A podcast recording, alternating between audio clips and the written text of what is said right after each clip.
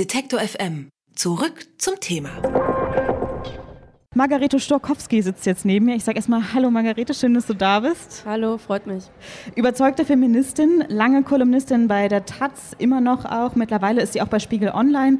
Sie hat außerdem ein sehr viel beachtetes Buch geschrieben, mit dem sich, glaube ich, unheimlich viele Frauen und auch Mädchen identifizieren können, ob sie es gelesen haben oder nicht. Untenrum frei heißt dieses Buch. Ihre wichtigsten Kolumnen und Essays hat sie jetzt in einem Sammelband zusammengefasst und ich freue mich, dass du jetzt hier bist. Freut mich auch, danke schön. Ich habe es gerade schon gesagt, in deinem neuen Buch hast du 75 deiner Kolumnen gesammelt, von 2011 bis 2018, glaube ich, hast die selbst ausgewählt und kommentiert und du schreibst äh, in deinem Vorwort, dass sich das so ein bisschen so angefühlt hat, wie einen alten Tagebucheintrag zu lesen oder so. Und was ähm, ist für mich persönlich immer so ein bisschen lustig, aber auch manchmal ein bisschen unangenehm in alten Tagebüchern zu lesen. Wie war das für dich? Hast du manchmal gedacht, was zur Hölle war da los mit mir, als ich das geschrieben habe? Ähm, ja, das habe ich gedacht, natürlich. Also, mein, das sind halt sieben Jahre, aus denen ich das ausgewählt habe. Und manchmal ähm, hatte ich einfach vergessen, welche Texte ich geschrieben hatte. Also, weil, wenn man wöchentlich schreibt, ist es halt schon viel und dann verdrängt oder vergisst man das einfach. Und manchmal war es aber auch so, dass ich dachte, ja, krass, okay, ich habe früher einfach so eine Art Hippie-Sex-Tagebuch manchmal geschrieben und ja, das schien mir dann auch okay damals interessant, würde ich jetzt heute nicht mehr machen. Also es waren nicht so sehr die inhaltlichen Sachen, die sich geändert haben, das ist eigentlich relativ stabil geblieben, aber sozusagen das, was ich erzähle von mir, hat sich schon geändert mit der Zeit. Und ich habe dann aber in das Buch absichtlich auch einen Text reingemacht, den ich gar nicht gut finde ähm, wo ich einfach so ein bisschen erzähle, ja, ich hatte Sex und so, hm, dann war das und dann war so. Und das würde ich jetzt heute nicht mehr so in eine Zeitung schreiben. Also nicht, weil ich es unangenehm finde, sondern weil ich denke, ich würde den Platz lieber besser nutzen. Ähm, aber damals habe ich das schon so gemacht und ja, ja, so fängt es halt an. Ist ja auch vielleicht ganz spannend für dich dann zu sehen, oder? Was sich äh, bei dir verändert hat in den Jahren dann. Ja, und dann wiederum war es ganz interessant zu sehen, was für Sachen sich nicht verändert haben. Also ich habe ähm, zum Beispiel vor einer Weile bei Spiegel Online einen Text geschrieben über so ein Gesetz zu einvernehmlichem Sex, wo es darum geht, man soll halt, bevor man mit jemandem Sex hat, irgendwie wissen, dass die andere Person das will. Und ähm, da ging es um Schweden, dass die das in ihr Gesetz reingeschrieben haben. Und dann habe ich halt, dann gab es Kritik daran und dann ähm, habe ich gesagt, die Leute, die das kritisieren, wie haben die denn Sex? Also was, was machen die denn sonst, wenn die nicht genau wissen, ob das jetzt okay ist oder nicht? Und habe mich da so ein bisschen drüber lustig gemacht und so. Und dann, ähm, als ich die Kolumnen, die alten Sachen fürs Buch durchgeguckt habe, ist mir aufgefallen, ich habe so einen Text schon mal geschrieben, weil es gibt halt ähm, so ein ähnliches Gesetz gab es für, ich glaube an der Uni in Kalifornien oder so, haben die irgendwie sowas in ihre Regeln reingeschrieben und da hatte ich bei der Taz irgendwie so fünf Jahre vorher oder so im Grunde genau den gleichen Text geschrieben.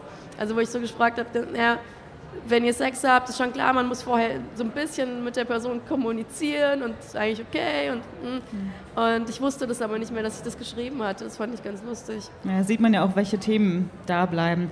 Die 75 Texte, sie sind zusammengefasst unter dem Titel Die letzten Tage des Patriarchats, was ich jetzt zunächst als total positiv verstehen würde. Ne? Das Ganze geht vorbei, neue Zeiten brechen an, aber so richtig fühlt sich das ja nicht an allen Tagen des Jahres irgendwie so an. Gerade Stichwort AfD, die ganzen Widersprüche gegen Hashtag MeToo oder auch in den USA jetzt die Nominierung von Brad Kavanaugh, wo du ja zu, vor kurzem noch geschrieben hast, das ist eine aussterbende Art oder so.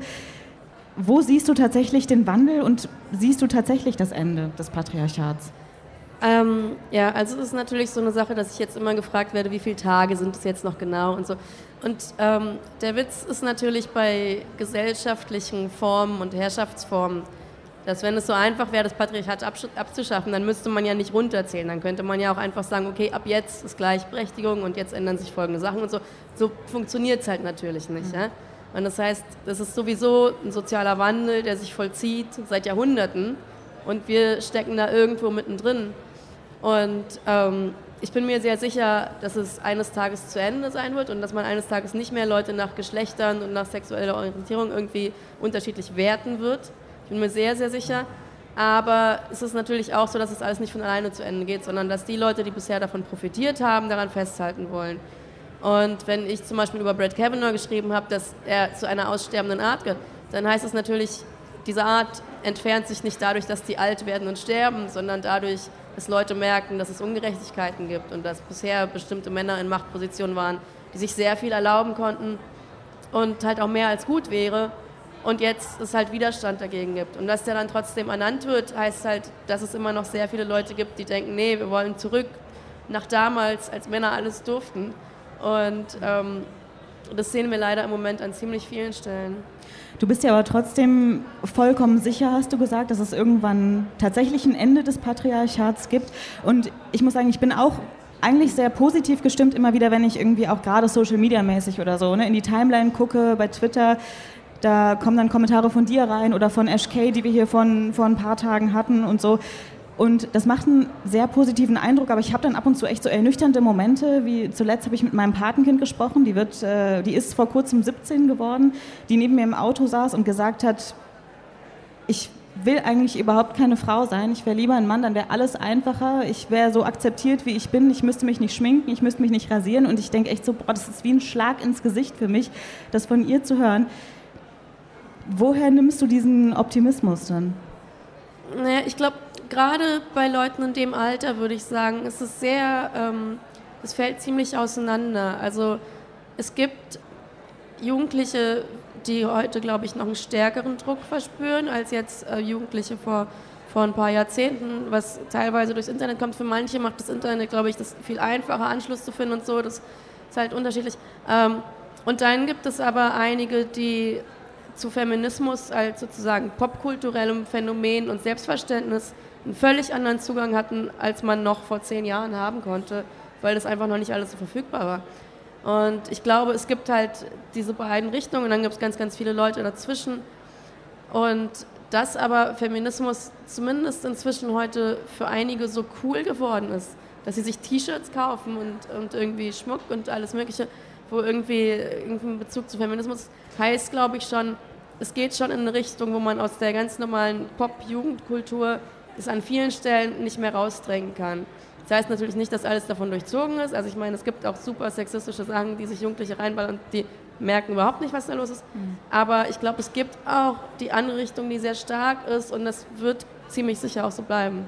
Du hast gerade schon gesagt, auf jedem T-Shirt steht irgendwie gefühlt gerade Girl Power, was du irgendwo kaufen kannst und so. Es ist ein echtes popkulturelles Phänomen, irgendwie auch total modern, aber es verkauft sich natürlich auch gerade wahnsinnig gut. Ne? Feminismus so als als cooles äh, Ding, sage ich jetzt mal, so gerade unter Jugendlichen. Ist das prinzipiell was Gutes oder würdest du sagen, es ist eher so oberflächlich und eigentlich versteht man gar nicht, was dahinter steht?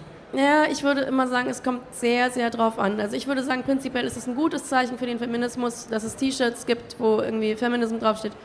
Weil ich meine, wenn wir uns andere soziale Bewegungen angucken, die haben das gerade nicht. Also du kannst nicht in HM reingehen und da ist ein Anti-Atomkraft-T-Shirt oder so. ja? Oder ein FDP-T-Shirt. Oder so. Also das heißt, es ist auf irgendeine Art im Mainstream angekommen, auf eine gute Art.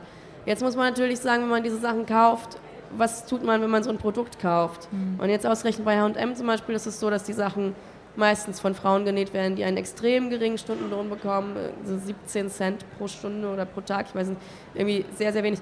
Ähm, und die haben keine Versicherung. Da ist sexuelle Belästigung an der Tagesordnung. Wenn die schwanger sind, dann wird denen oft direkt gekündigt. Also das sind so lauter Sachen, wo man sagen muss, wenn da Girl Power draufsteht und die benutzen einfach Frauen wie den letzten Dreck, dann sind halt diese T-Shirts nichts wert. Und dann sollte man die halt auch nicht kaufen. Und dann ähm, gibt es aber natürlich andere Marken, die verstanden haben, nee, wenn wir uns wirklich für Frauen einsetzen und wirklich zum Beispiel mit, keine Ahnung, mit den Einnahmen irgendwas, irgendwelche Projekte unterstützen oder sowas, ähm, dann finden es die Leute auch gut und das ist dann auch ehrlich gemeint. Und das, da kann man natürlich nicht viel dagegen sagen, das ist dann natürlich gut. Viele Feministinnen, vielleicht auch anderer Generationen, kritisieren ja auch Frauen gerade dafür, die vielleicht das klassische, wenn man das überhaupt so sagen kann, Frauenbild verkörpern, das sich Männer teilweise auch wünschen, die sich schminken, die irgendwie High Heels tragen und so weiter. Du sagst, ähm, du kritisierst das nicht, jeder soll irgendwie doch machen, worin er sich wohlfühlt und was er, was er will. Gerätst du manchmal da auch in Konflikte mit, mit anderen Feministinnen oder Feministinnen anderer Generation? Ähm, ja, schon, aber also es ist so ein bisschen, ähm, es wird ja immer gern gesehen, wenn Feministinnen sich streiten, aber ich denke immer, hey, die einzige Gruppe, die sich nicht streitet, sind die Teletubbies und jede andere politische Gruppe streitet sich und es ist okay.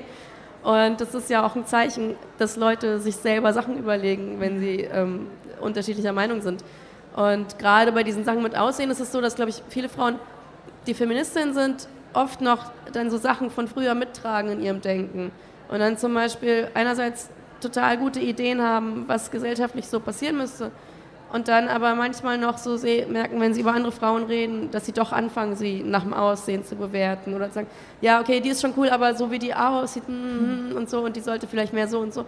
Und dass sie das bei Männern nicht machen würden und dass das eigentlich nicht okay ist. Und das passiert uns allen irgendwie und das, sowas schleppt man mit und dann kann man dann jeweils in den Momenten merken, so, ah, das war vielleicht nicht so gut, das sollte ich nicht machen.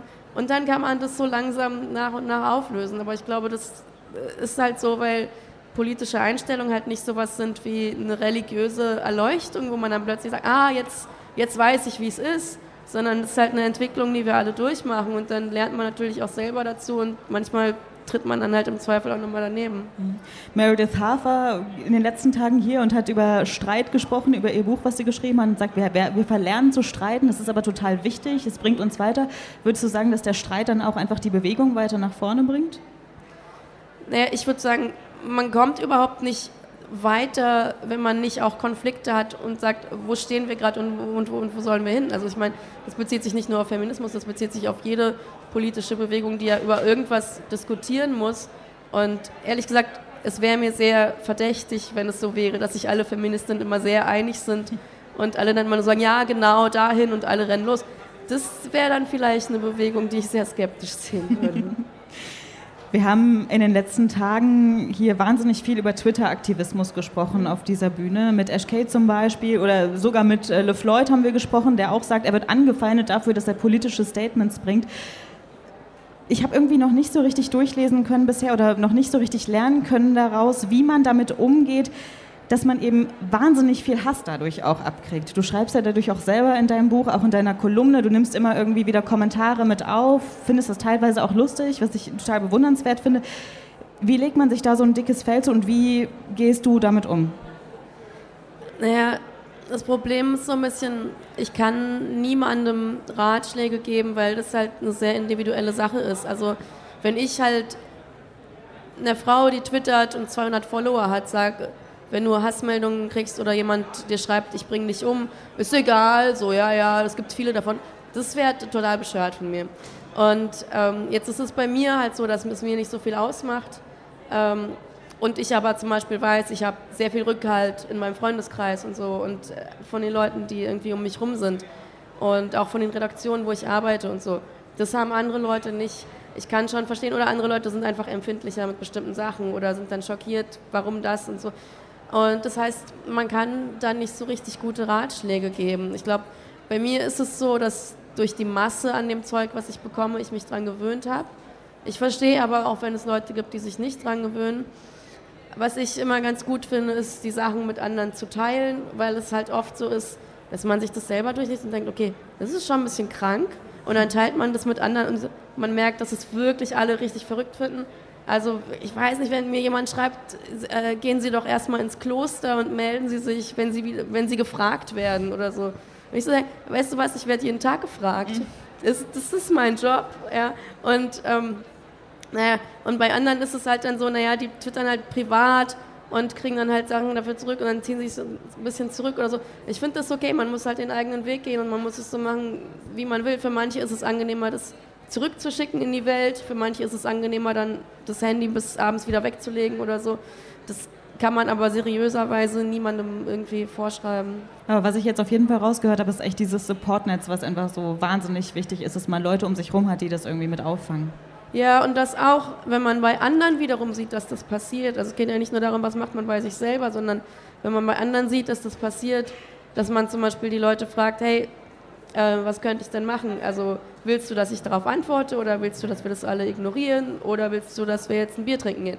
Also dass man so ein bisschen anbietet, was zu machen, weil ich sehe auch, dass zum Beispiel bei anderen Autorinnen, ähm, die sowas kriegen, das ganz anders wirkt als bei mir. Also bei manchen ist es so, dass die dann wirklich das komplett weghaben wollen, alles. Und manche greifen dann zum Beispiel zurück an, ja.